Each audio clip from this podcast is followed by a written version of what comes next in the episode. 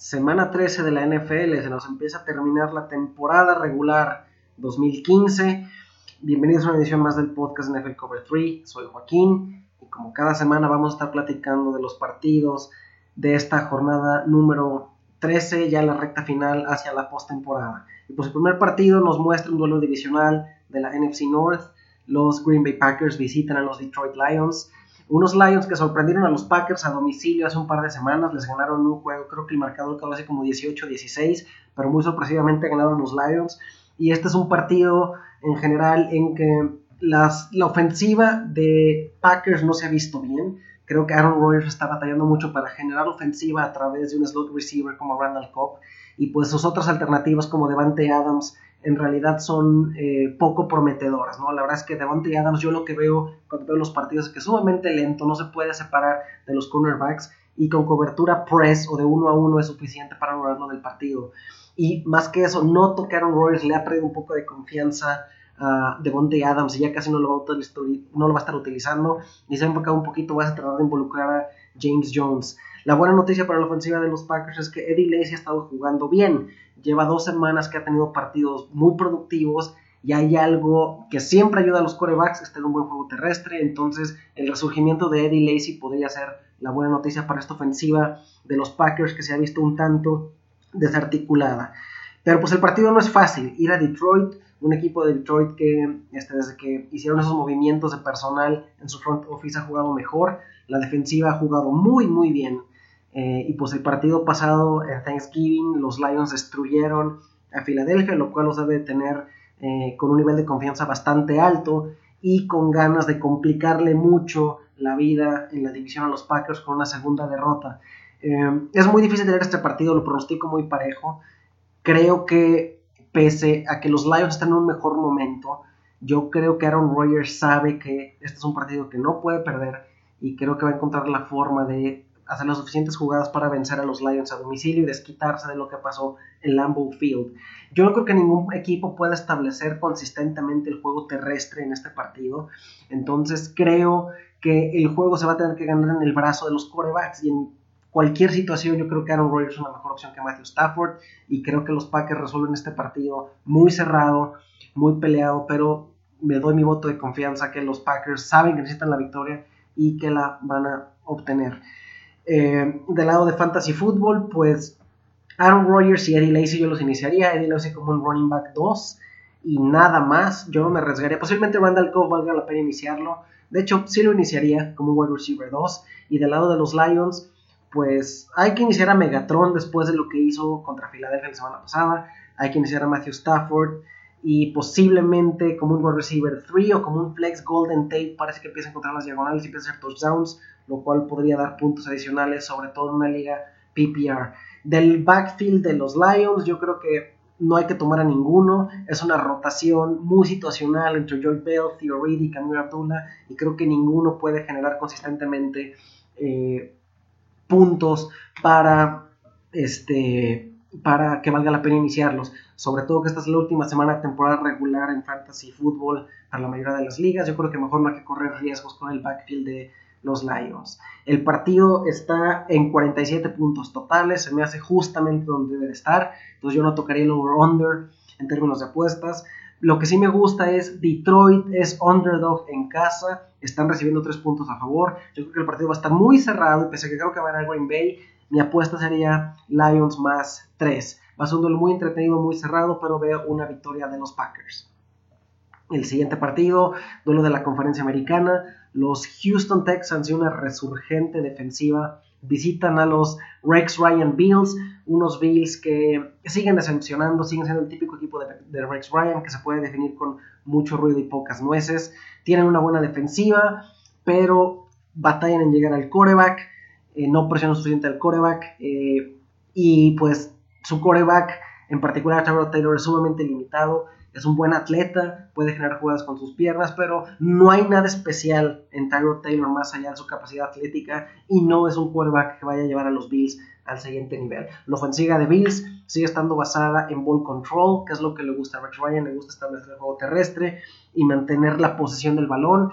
Y pese a que las dos semanas hemos visto juegos monstruosos de su receptor Sammy Watkins, la verdad es que es difícil eh, colgar el sombrero en eso, ¿no? Yo creo que Rex Ryan siempre va a querer plantear los partidos de manera de controlar el balón y el juego siempre va a favorecer más el juego terrestre.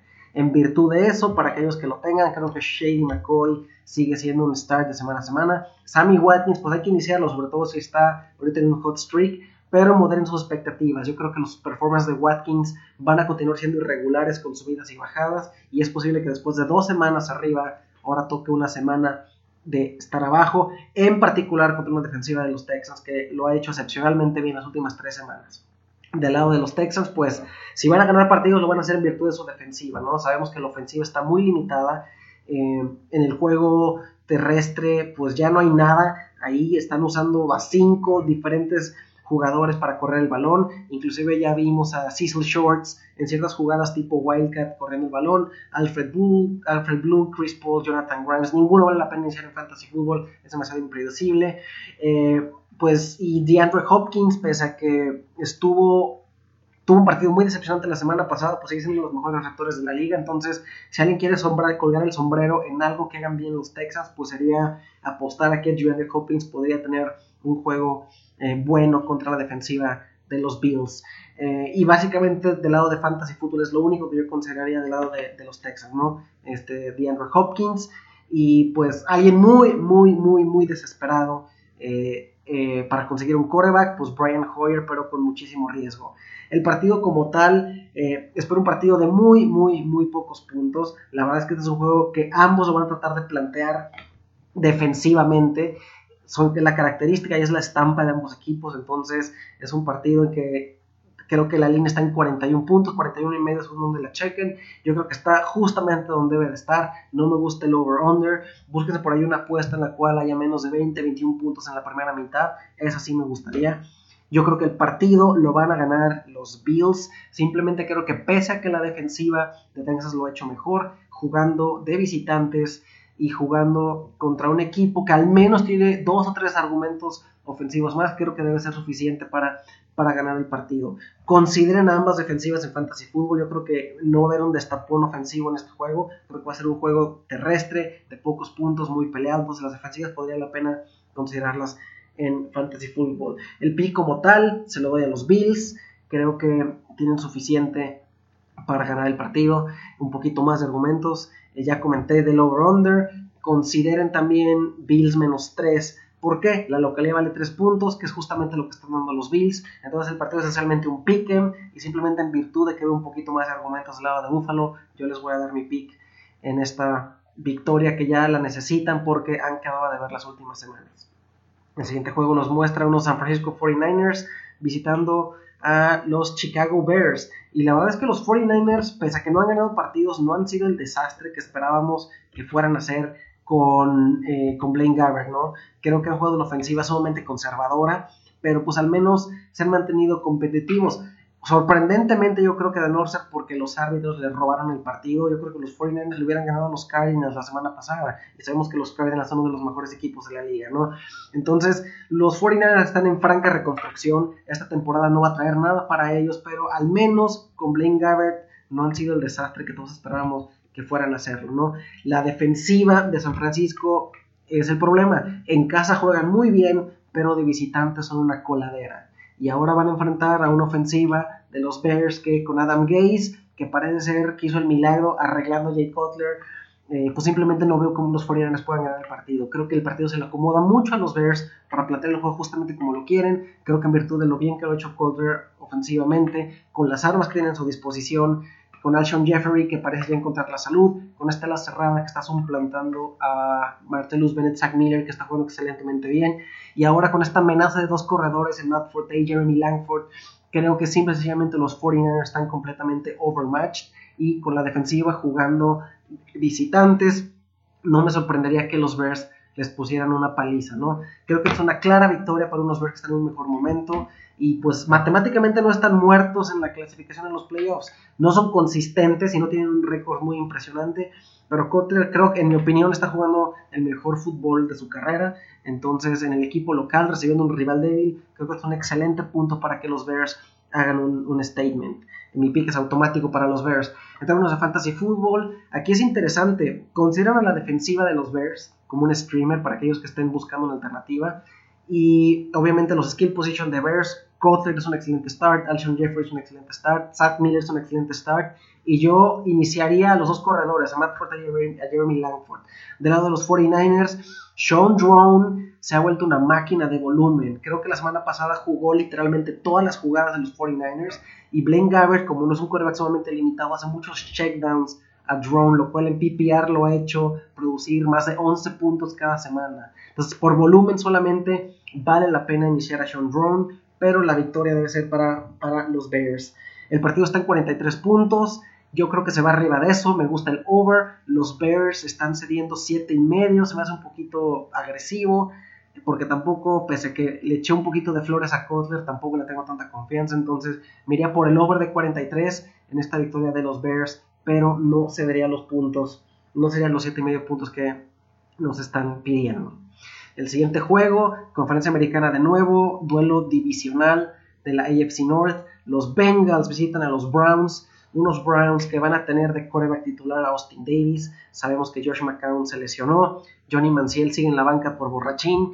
Entonces, pues vamos a ver a Austin Davis, lo cual hace increíblemente difícil leer qué va a producir la ofensiva de los Browns, que de por sí es limitada, ¿no? La verdad es que yo no me arriesgaría absolutamente con ningún jugador de los Browns en fantasy, incluyendo a Gary Barnage, pese a que Barnage ha parecido ser que produce números semana a semana, cuando hay una variable como coreback nuevo o coreback que no ha jugado en este sistema, o que tenemos una muestra muy limitada de este coreback en este sistema, es una jugada muy arriesgada, entonces yo no, yo no contemplaría nada a, a, nadie de los Browns para esta semana. Y en general están jugando contra un rival sumamente superior a ellos, ¿no? Creo que los Bengals no deben de batallar en ganar este partido. Ojo, generalmente los juegos entre Bengals y Browns son torpes, son juegos que nunca dan muchos puntos. Hay algo en realidad, estos equipos se atragantan uno con el otro mutuamente, pero considerando quién es el quarterback de los Browns y considerando el momentum que traen los Bengals, creo que los Bengals deben de poder resolver el partido, simplemente son mejores. Ojo con el estatus de Tyler Eifert, si no juega, me encanta el partido para que AJ Green sea de los receptores más productivos de esta jornada, tanto en fantasy fútbol como en la vida real. Creo que la victoria es franca y clara para unos Bengals que tienen una de las mejores ofensivas de la liga y son uno de los equipos más balanceados. Creo que lo deben de ganar.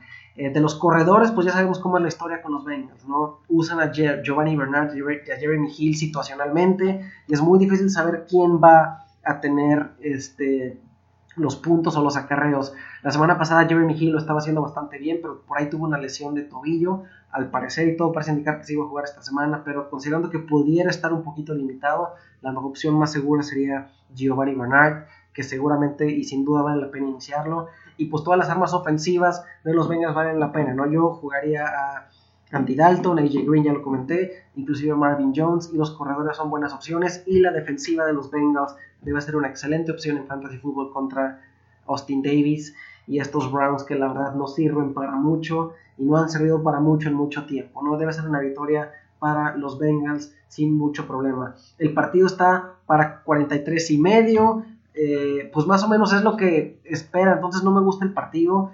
Eh, los Bengals están cediendo 10 puntos de visitantes, lo cual es siempre muy agresivo, es una apuesta bastante peligrosa. Entonces, este partido en general, si consideren algo con muchas reservas, consideren el over, pero es un partido que en general no me gusta y yo lo evitaría.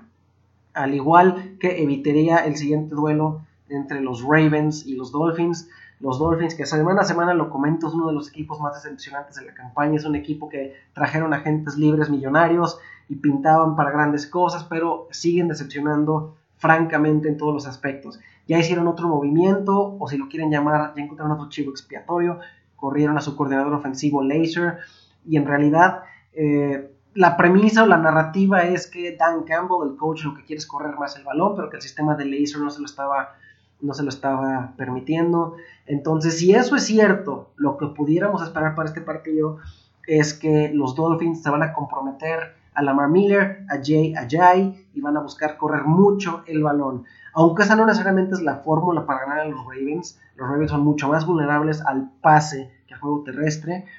Creo que los Ravens ya no tienen muchos argumentos, ¿no? Están jugando con Matt Schaub, que es una máquina de intercepciones y de pick sixes, y los skill positions de Browns están, perdón, de Ravens están sumamente limitados. Si los Dolphins pierden este partido, creo que no merecen nada, se volvería una broma, un chiste, pero yo creo que contra este rival en su casa y considerando el cambio de coordinador ofensivo y con la expectativa de que van a establecer el juego terrestre, creo que los Dolphins deben de ganar. A mí no me gusta Ryan Tannehill como quarterback, eh, se me hace sumamente pedestre, no hay, nada especial con él. Eh, no veo nada en Ryan Tannehill que justifique el contrato que recibió y no me sorprendería que se siga decepcionando al cabo de un año más. Eh, posiblemente los Dolphins estén buscando alternativas. Pero considerando el rival, este es un buen punto de rebote y creo que los Dolphins se deben de, de llevar la victoria. El partido está dando 43 puntos se me hace que me gusta el over, no confío en ninguna defensiva, lo cual creo que permite que haya puntos. Eh, y pues los Dolphins cediendo 4 puntos, es uno más que la localía, no está tan atrabancado. Creo que en realidad es Dolphins menos uno considerando la localía, entonces posiblemente lo tomaría con un poquito de reservas, porque no hay mucho en los Ravens que me asuste. Pero este es un partido muy feo entre dos equipos que la verdad, si hubieran dicho cómo iban a jugar en el 2015 y cómo estarían en la semana 13, no me lo hubiera querido. Yo esperaba más de ambos equipos pero la victoria se la voy a dar a los, a los Dolphins. En términos de fantasy fútbol, pues no me encanta el partido para nadie, ¿no? Confío en Ryan Tannehill y no confío ahora en Lamar Miller sabiendo que J.I.I. le empieza a comer un poquito de terreno, ¿no? Y creo que a los Ravens se les gana lanzando, entonces en todo caso consideraría a Jarvis Landry, pero quienes puedan evitar este partido en fantasy fútbol, hágalo, ¿no? Es de bastante... Los partidos entre equipos malos tienden a ser impredecibles y este es un partido precisamente entre dos equipos muy malos.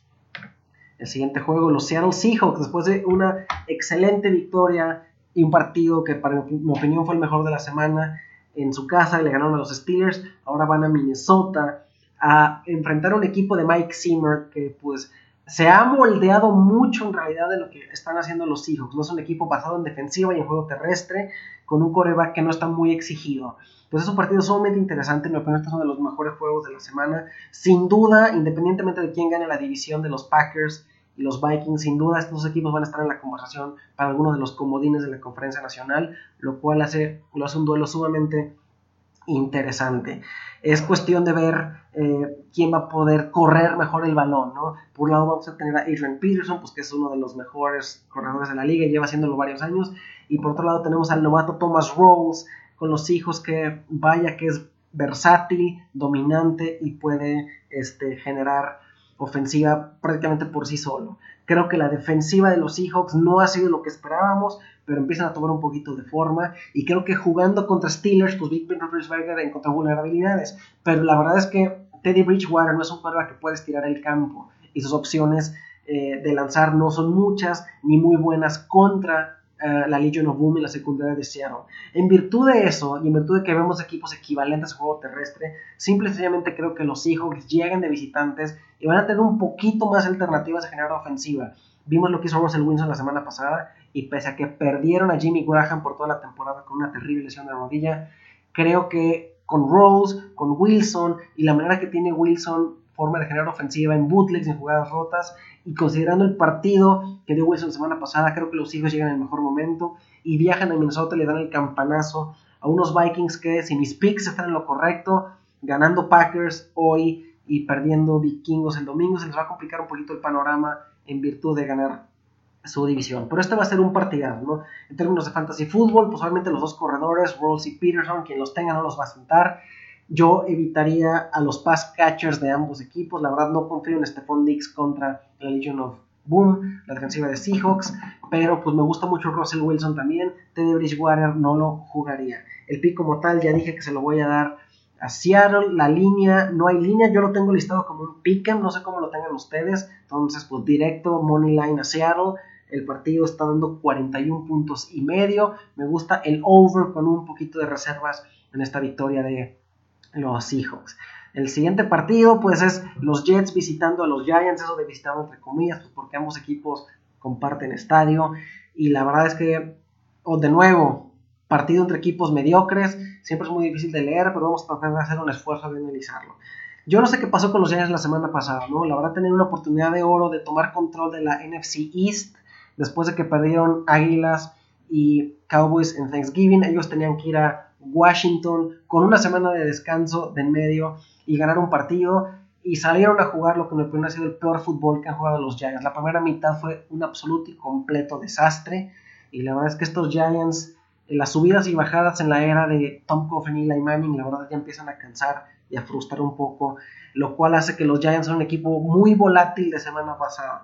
Si contra Washington hubieran jugado los Giants que le jugaron a los Patriots, hubieran hecho talco a los Redskins, ¿no? Pero estos Giants son impredecibles y ahora tienen el sentido de, urgencia, no tienen que ganar el partido porque la semana que entra juegan contra Carolina. Entonces, considerando que lo más seguro es que pierdan ese partido, si quieren mantenerse vivos en la pelea por los playoffs, creo que tienen que encontrar la forma de ganarle a estos Jets. Unos Jets que pues no sabemos aún si van a contar con Darrell Reeves, sigue dentro del protocolo de contusiones cerebrales, no sabemos si lo vayan a, liberar.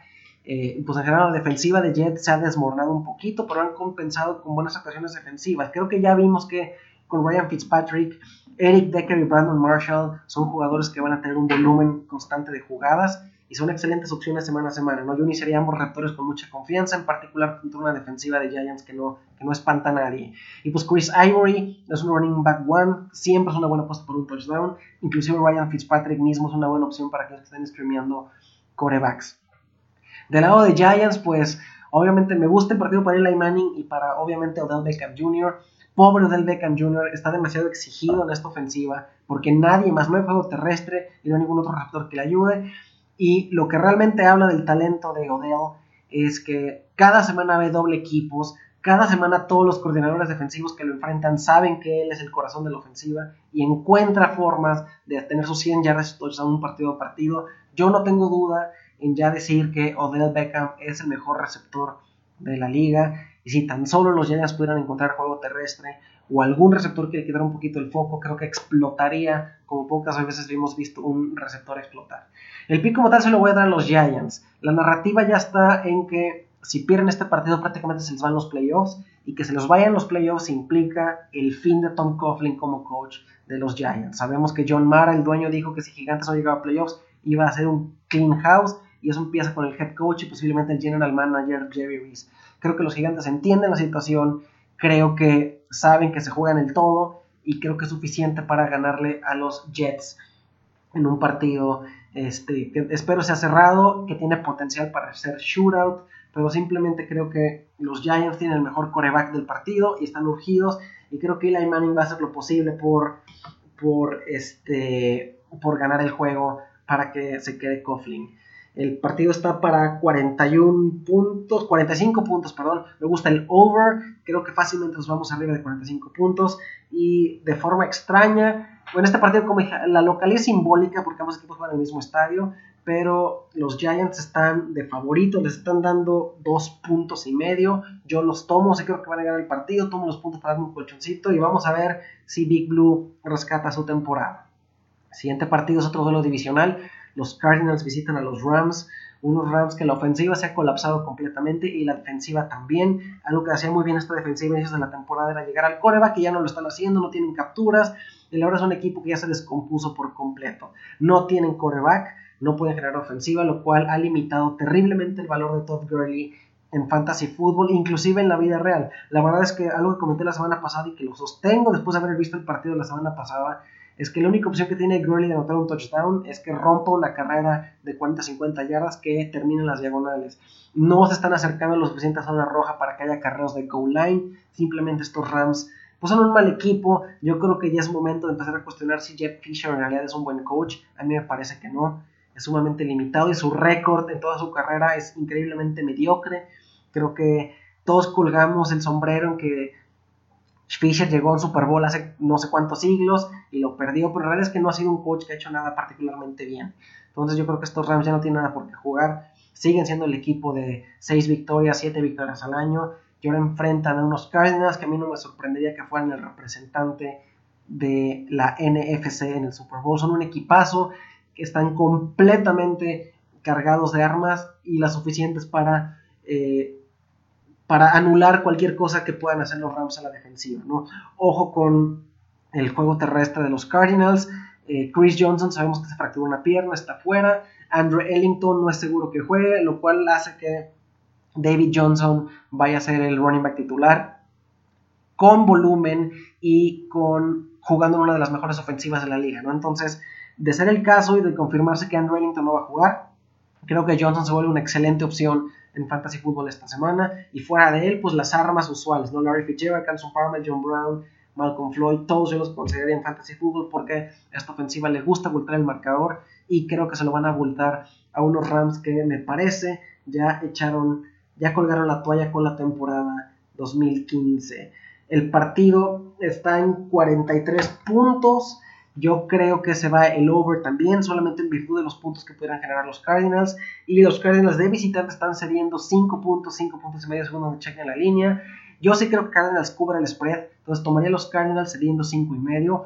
Ojo en el transcurso de la semana, si no han apostado y se acerca el sábado en la tarde, yo espero que esta línea esté más, creo que inclusive pueda llegar a que los Cardinals estén cediendo 7, 7 y medio, en cuyo caso ya no los tomaría pero esta es una victoria para uno de los mejores equipos de la liga, que son estos Arizona Cardinals.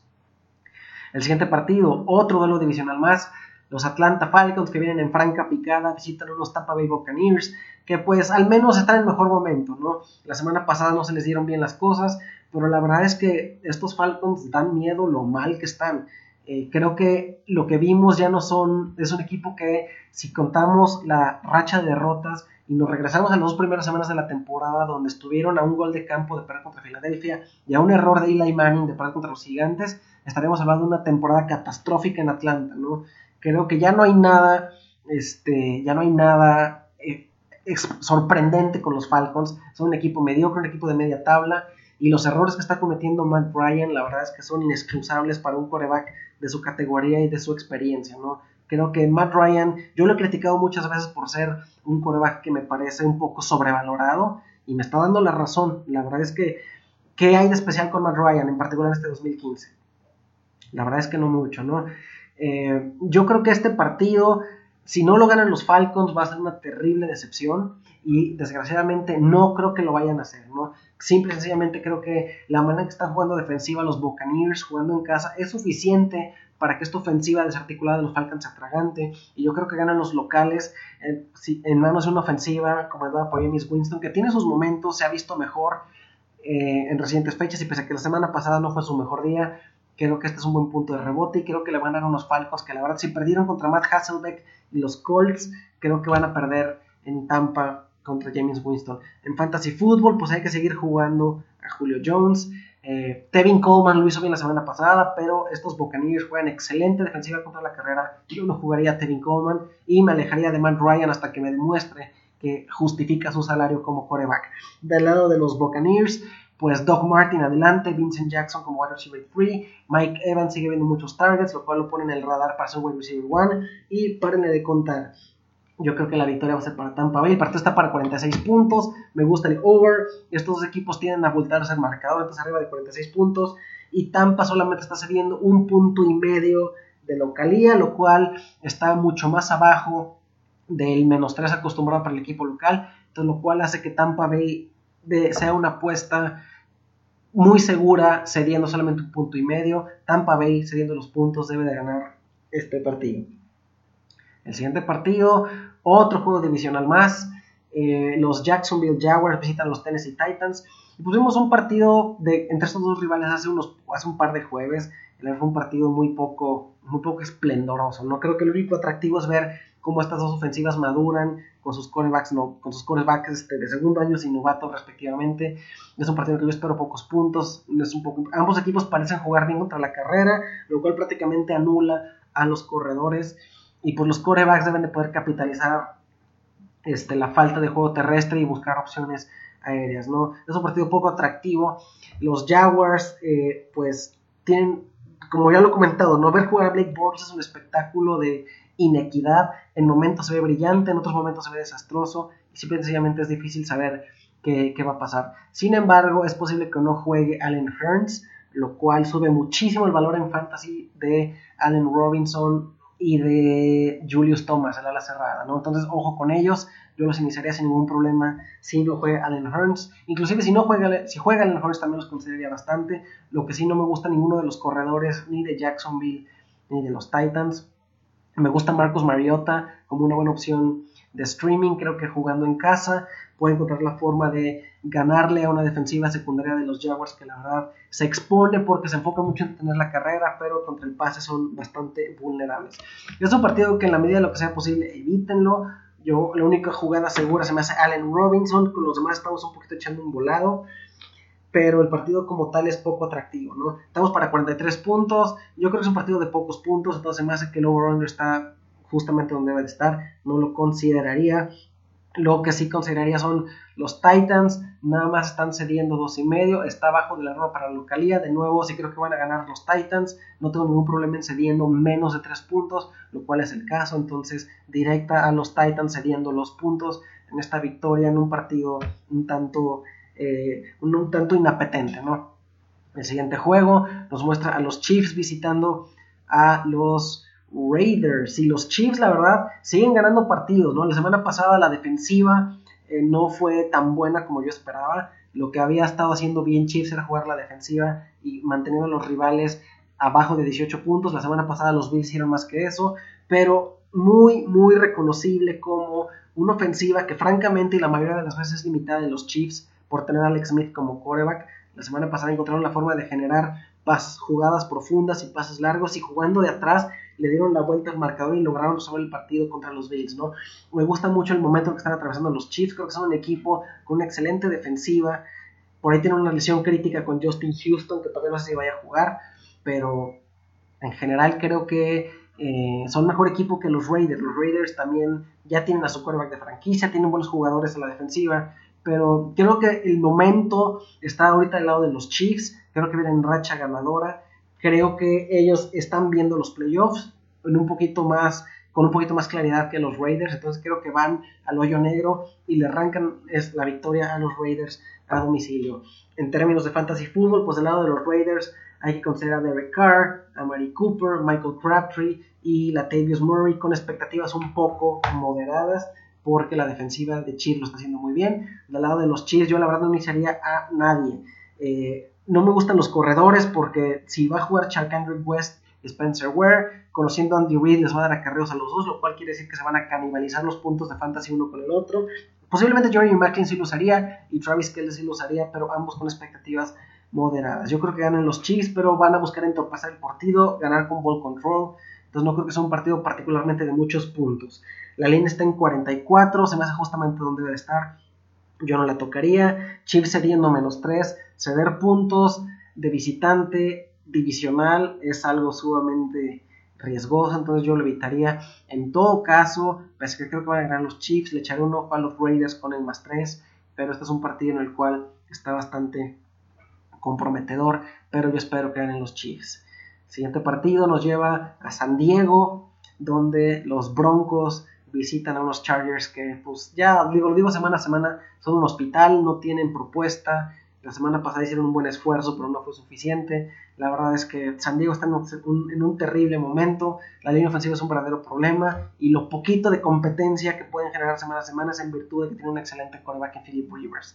Contra estos, contra estos Broncos y contra esta defensiva no creo que vayan a poder hacer mucho. Creo que con los pass rushers que tiene Broncos y considerando las deficiencias de línea ofensiva de San Diego, creo que Von Miller va a dar un partidazo, creo que se van a tragar vivo a la línea ofensiva de Chargers, Philip va a estar presionado y pues considerando los corners de Denver, este es un partido que simplemente está muy marcado para que los Broncos eh, lo puedan ganar y lo puedan ganar relativamente tranquilos, ¿no? Brock Osweiler lo ha estado haciendo bastante bien, no, no hace nada espectacular, pero no hace nada para perder el partido. Entonces creo que definitivamente los Broncos son el mejor equipo en este juego y van a ganarle a los Chargers, ¿no? Término de fantasy fútbol, me encantan los dos corredores de Denver, posiblemente como running backs 2 o como flexes, Ronnie Hillman y CJ Anderson. Me gusta de Marius Thomas, Emmanuel Sanders y la defensiva de los Broncos. Yo no iniciaría a nadie del lado de San Diego porque espero que la defensiva de Broncos sea sofocante y no creo que le vayan a dar mucho chance de, de hacer nada a Philip Rivers. El partido nos está diciendo que son 43 puntos. Me voy al over, creo que va a haber más de 43 puntos. Y los Broncos de visitantes están cediendo 4 puntos. y la verdad sí los tomo. Creo que Broncos va a ganar este partido por un touchdown o más. Simplemente, sencillamente creo que la defensiva es la mejor unidad del campo y considerando el momento en el que están los Chargers y que su localidad no sirve para nada, creo que Broncos gana y que sí cubren 4 puntos. El siguiente juego nos lleva a Foxborough, donde unos Patriotas que también son un hospital visitan a las Águilas de Filadelfia, ¿no? Y la verdad es que quien haya visto Filadelfia jugar las últimas tres semanas, creo que ya se dieron cuenta que Chip Kelly ya perdió el equipo, los jugadores se están esforzando, hemos visto cosas atroces como de Marco Murray barriéndose al final de una corrida para que no le peguen. Me queda claro por ver a Eagles que ya están pasando el año que entra, ya no quieren hacer nada, y ahora tienen de coreback a Mark Sánchez contra una defensiva de Patriotas que muy calladamente es la segunda en la liga en capturas de mariscal y que es una defensiva sumamente sólida, ¿no? Creo que aunque no juegue Robert Gronkowski y no va a jugar por su lesión de rodilla, creo que ya los Patriots van a tener de regreso a Daniel Mendola, tienen a Brandon LaFell, tienen a Garrett Blunt, tienen ahí a Bolden y a White, y tienen a Tom Brady, que no va a tener problemas para hacer trizas a esta defensiva de Eagles que ya colgó la toalla, y podemos esperar que Filadelfia eh, esté buscando deshacerse de Chip Kelly al final de la temporada. El experimento no funcionó, es un equipo sumamente decepcionante que por su semblante, repito, ya se dieron por vencidos. Los Patriotas, pese a que perdieron la semana pasada contra Denver, creo que fue una derrota un tanto situacional, creo que los árbitros tuvieron algo que ver ahí con algunas eh, llamadas cuestionables que le marcaron a Rob Gronkowski en interferencias ofensivas de pase, no me hicieron mucho sentido esos calls, y creo que Belichick cometió un par de errores tácticos al final, pero nada de lo que no se vayan a poder recuperar. Los Patriotas tienen el mejor equipo de la conferencia americana y van a ganar este partido, y lo deben de ganar sobrados, ¿no? En fantasy fútbol yo no iniciaría absolutamente a nadie de Eagles, de Patriotas, Tom Brady, obviamente, no tengo que decirlo. A Mendola y la Fel suben mucho su valor por no tener Gronk. Y creo que el partido Patriotas va a voltar el marcador y lo van a cerrar con LeGarrette Blunt corriendo en tiempo basura, lo cual hace que Blunt sea una buena opción para fantasy fútbol. El partido está para 49 y medio, 50 puntos. Se me hace mucho, Creo que Patriotas va a resolver el partido rápido y van a correr el balón y van a alentar un poquito su ofensiva. Entonces no veo cómo pueden generar 50 puntos aquí. Yo le echaría un ojo al over y perdón, al under y Patriotas está cediendo menos 10 puntos. Es un poquito agresivo, creo que me puesta aquí nada más sería el under, pero sí consideraría con un poquito de reserva que Patriotas gana cubriendo los 10 puntos, simple y sencillamente por cómo están de mal los hijos, ¿no? los Patriotas regresan al camino de la victoria y siguen adelante. El siguiente juego también es divisional. Eh, las invictas Carolina Panthers visitan a los New Orleans Saints. Unos Saints que la semana pasada se atragantaron completamente con la defensiva de Houston y pusieron un huevo. Ahora reciben en el domo a, pues, ¿qué es? El segundo mejor equipo de la liga. El mejor equipo de la liga, unas Panteras que son completamente dominantes, un equipo que ya cada semana digo lo mismo, es un equipo excelentemente bien coachado, que plantea muy bien sus partidos, que no se rinde y con playmakers impresionantes en lo que posiblemente es la mejor defensiva de la liga, ¿no? Luke Kuechly, Josh Norman, son un equipazo Panthers y considerando, entre comillas, la defensiva de los Saints, creo que Cam Newton está puesto para dar un partido monstruoso, simple y sencillamente los Panthers son mejores que los Saints en todo aspecto. Creo que se mantienen invictos y creo que pues estos Saints ya no tienen mucho por qué jugar este año, ¿no? El partido debe ser una clara victoria para las Panteras. Vamos a checar la línea como está. Está en 50 puntos, se me hace muy alto, consideraría el under. Simplemente no creo que Panthers anote tantos puntos y no creo que contra esta defensiva Drew pueda generar lo suficiente, ¿no? De nuevo, el partido, las Panthers visitan están cediendo 7 puntos. 7 puntos de visitantes se me hace mucho. Este es un partido que yo no tocaré en términos de apuestas, pero espero que las Panteras lo ganen convincentemente. En términos de fantasy fútbol, pues Cam Newton, Greg Olsen, Jonathan Stewart y David Funches son buenas opciones. Del lado de los Saints yo iniciaría a nadie más que y con muchas reservas a Mark Ingram. Pero si tuviera Drew Brees como coreback, buscaría opciones como Ryan Fitzpatrick, o Brian Hoyer inclusive en el waiver wire, Derek Carr también echen un ojo por ello está disponible, inclusive Alex Smith, se me hace que tiene mejor duelo que Drew Brees esta semana, ¿no? Victoria para Panteras. Ya casi terminamos. Los Indianapolis Colts, los sorprendentes Colts comandados por Matt Hasselbeck visitan a la ofensiva de Pittsburgh en Pittsburgh y la verdad es un partido que yo no creo que los Steelers tengan forma de perderlo. De hecho, espero que los Steelers pongan una buena paliza. Es una de las mejores ofensivas de la liga. Vienen de perder un partido y juegan contra unos Colts que la verdad no van a poder mantener el paso. Los Colts han ganado las últimas dos semanas, pero también hay que considerar contra quién. Steelers jugando en casa es otra historia y deben de ganarles fácil y convincentemente a unos Colts que mucho mérito por lo que están haciendo, mantienen el paso a los playoffs, pero Steelers simplemente y sencillamente es mejor. en términos de fantasy fútbol me encantan todas las, todas las opciones de Steelers, Big Ben, Martavius Bryant, Antonio Brown. No persigan puntos de la semana pasada con Marcus Wheaton. Eh, fue mucho situacional el partido pasado. Richard Sherman estaba haciendo el shadowing a Antonio Brown. Antonio Bryan también Antonio, Antonio Brown Bryan también estaba siendo cubierto muy bien. Entonces, si se fijaron, el partido Steelers empezó mucho con Heath Miller y luego empezó a utilizar a Marcus Wheaton, pero eso fue un tema situacional que no se va a repetir. En este caso, creo que Big Ben se va a apoyar en sus armas. Espero que Antonio Brown tenga un partido monstruoso contra la defensiva de eh, Indianapolis y creo que los Steelers ganan convincentemente, ¿no? En el momento, no sé por qué este partido no tengo línea, no se lo puedo decir, pero tomaría Steelers cubriendo hasta 10 puntos, abajo de 10 puntos, este no, no, arriba de 10 puntos posiblemente no lo conseguiría, pero los Steelers van a ganar y van a ganar convincentemente. Del lado de los Colts en Fantasy, nadie, posiblemente muy, con mucha, mucha reserva, eh, T.Y. Hilton, pero no espero que sucedan grandes cosas para la ofensiva de Colts en este partido. Y el último juego es el duelo de lunes por la noche. Fue el duelo divisional de la pútrida NFC East. Los Cowboys, sin Romo, visitan a los Redskins que ganando la Gigantes la semana pasada eh, tomaron el liderato divisional. Kirk Cousins, la verdad, ha jugado muy bien en casa. No han perdido partidos cuando él creo que nada más uno, cuando él juega de local o por el estilo, ninguno, no, no, me acuerdo bien, pero simple y sencillamente los Redskins no son una gran cosa, pero sí son mejores que unos Cowboys que honestamente no les conviene pelear nada, más bien deben de enfocarse en obtener un pick alto en el draft, porque considerando la cantidad de lesiones de Tony Romo, posiblemente ya deben estar contemplando alternativas, ¿no? Es un, la defensiva de Dallas lo hace bastante bien, Roth Marinelli mucho mérito por cómo los tiene jugando duro, pero el partido simplemente está totalmente favorecido a Washington. Washington hizo lo que tenía que hacer ganando a Gigantes, ahora reciben otro nivel divisional. Y si Gigantes, que tiene un partido que, está muy cerrado con los Jets, pierde, ellos ganándole a Dallas prácticamente ya aseguraron su pase a los playoffs.